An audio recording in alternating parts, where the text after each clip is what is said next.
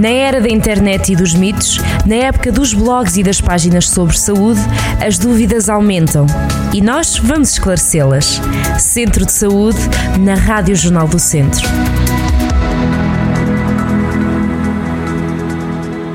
Sejam muito bem-vindos a mais um Centro de Saúde. Hoje vamos falar de dor. É um tema que muitas pessoas tendem a desvalorizar. Para nos ajudar a compreender o problema da dor, temos connosco o médico Miguel Albergaria, que faz parte da equipa OSF Cândido Figueiredo, em Canas de Santa Maria, no Conselho de Tondela. Doutor Miguel, bem-vindo aqui ao Centro de Saúde. Como está? Olá, bem, obrigado. Ó, doutor, começo por lhe perguntar o que é que é a dor e qual é a verdadeira dimensão deste problema? Bem, em primeiro lugar, agradeço o convite para aqui estar. Ehm, relativamente à, à, à dor, a dor é uma, é, tem um conceito eh, bastante abrangente, mais do que aquilo que as pessoas uh, pensam inicialmente. Porque a dor é, é, definida como uma experiência sensorial e emocional desagradável associada a um dano tecidual, real ou potencial ou descrita em tais termos. E isto implica o quê? A parte da dor que as pessoas realmente conhecem, como magoarem-se, têm uma queda, têm uma lesão de tecidos e isso provoca dor. Mas a dor, sobretudo a dor crónica, que é aquela dor mais prolongada, eh, vai muito além desta dor localizada e começa depois a, a, a transbordar para outros sentidos da vida, nomeadamente para o isolamento social, para, para a interação social com outras pessoas e, e outros assuntos que podemos falar mais à, mais à frente se, Sim, se quiser. Eh, portanto, a dor acaba por ser uma experiência muito pessoal e subjetiva a minha dor não é igual à, à minha, por exemplo. Exatamente. Uhum. Sim. Pronto, é precisamente esse o conceito. E a nível de dimensão do problema, talvez também não tenham noção, mas a prevalência da dor chega a ser de 40% da população mundial. Porque muitas vezes está, está subdiagnosticada e subtratada porque há aquele conceito ainda eh, errado, não é? De que, pronto, temos que sofrer um bocadinho, também não custa nada, é só aguentar aqui e ali. E não é bem assim. Portanto, depois... ninguém tem que suportar a dor, basicamente. Exatamente. Teriam se não houvesse tratamentos atualmente para ela, mas felizmente e depois o acumular do, dos danos provocados pela dor começa a agravar ainda mais a própria dor. Uh, e, e, depois acaba por ter essas repercussões a nível de fadiga, provoca falta de apetite, distúrbios do sono e uma pessoa que não dorme bem acaba por ter muitos outros problemas, uh, dificuldades na própria concentração e, e, pode culminar mesmo até com uma depressão. Ó oh, doutor, e individualmente o que é que nós podemos fazer para evitar uh, virmos a sofrer deste problema ou pelo menos diminuirmos essa probabilidade? Pronto, eh, há, há, há, fatores que nós não conseguimos controlar. Eh, a idade, o, o aparecimento de algumas doenças que nós pede para as ter, por exemplo, uma artrite reumatoide, por exemplo, ninguém, ninguém escolhe ter uma artrite reumatoide.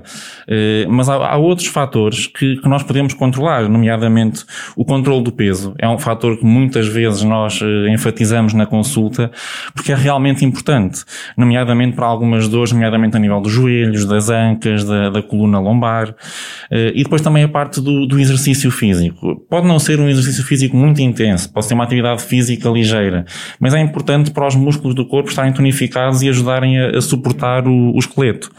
Um, e depois manter também uma, uma postura correta, nomeadamente aqui focando mais na, na coluna, Sim. porque é uma das grandes patologias, a dor na coluna lombar afeta uma grande maioria da população. Quase toda a gente acaba por ter uma ou duas crises na coluna lombar. Se for só uma ou duas, já vai com sorte. Sim. Uh, portanto, todos estes fatores podem ajudar a minimizar virmos a sofrer de dor no, no futuro. E depois, eh, mais recentemente, também tem havido alguns estudos a suportar o consumo de álcool e tabaco como associados a, ao aparecimento de dor. E tratamentos, vamos lá, soluções. Pronto, os tratamentos são, felizmente, cada vez mais eh, desenvolvidos eh, e temos três grandes pilares de tratamento. O primeiro é o próprio tratamento da, da pessoa pegando naquilo que eu estive a dizer, nomeadamente o exercício físico, do, do controle do peso, da postura correta, isso é a parte preventiva.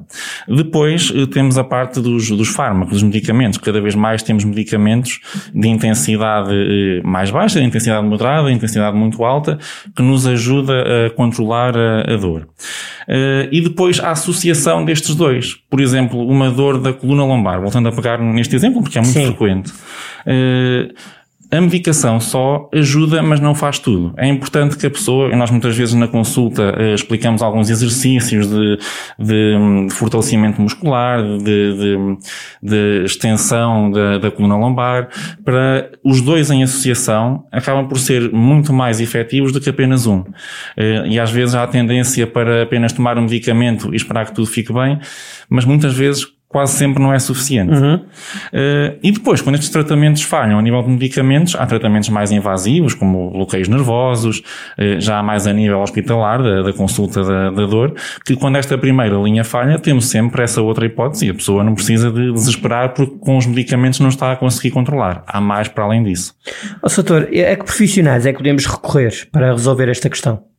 Hoje, hoje em dia, felizmente, cada vez mais há, há formação na, na, área da dor, eh, nomeadamente a nível dos médicos de família, cada vez mais na sua formação é incentivado a, a frequência de cursos de dor, portanto os médicos estão cada vez mais eh, formatados para saber eh, controlar a dor e ajudar as pessoas a, a controlar a dor. Portanto, uma primeira linha acho que pode muito bem ser o, o médico de família. Depois, quando a dor não está controlada, sobretudo com, estas, com, esta, com esta associação de medicamentos medicamentos e atividade física, perda de peso, etc., eh, podemos passar para, essa, para essa segunda linha, que já será mais a nível de cuidados hospitalares, há unidades de dor eh, multidisciplinares que ajudam nestes casos mais, de mais difícil tratamento. Eh, depois também nas diferentes especialidades, por exemplo, pegando no caso da reumatologia, há muitas doenças reumatológicas que os próprios reumatologistas também acabam por fazer esse tratamento e esse seguimento da dor. A nível geral, eu diria mais o médico de família que depois encaminha para as unidades unidades de dor, senão que tiver a conseguir controlar com as, com as medidas que têm, que têm à disposição. Doutor, é, é muito comum ouvirmos pessoas que, não só nesta questão, mas como noutras, começam a sentir-se melhor e começam depois também a, a diminuir a medicação e a automedicarem-se às vezes ou a autorregularem a medicação. Isto não é, não é bom. Não, eu diria que é quase outra pandemia. Exato. Porque, efetivamente, há, há muito a tendência das pessoas vão ao médico, têm, levam a medicação para a dor, depois até estão bastante melhor e começam a reduzir ou mesmo deixar a medicação. E como eu comecei por dizer, a dor é, acaba por ser um processo cumulativo. E quando a, a medicação não está a ser tomada, ou quando o controle da dor volta a ser deficiente, com o avançar do tempo, torna-se mais difícil de controlar a dor. Se calhar um medicamento que estavam a tomar e que até era eficaz, que depois deixaram de tomar e voltaram a agravar a dor, pegando outra vez nesse medicamento, depois numa fase futura pode já não ser eficaz. Portanto, é importante que as pessoas, eh, antes de pensarem em diminuir ou aumentar ou fazerem isso para autorrecriação tenham uma orientação médica.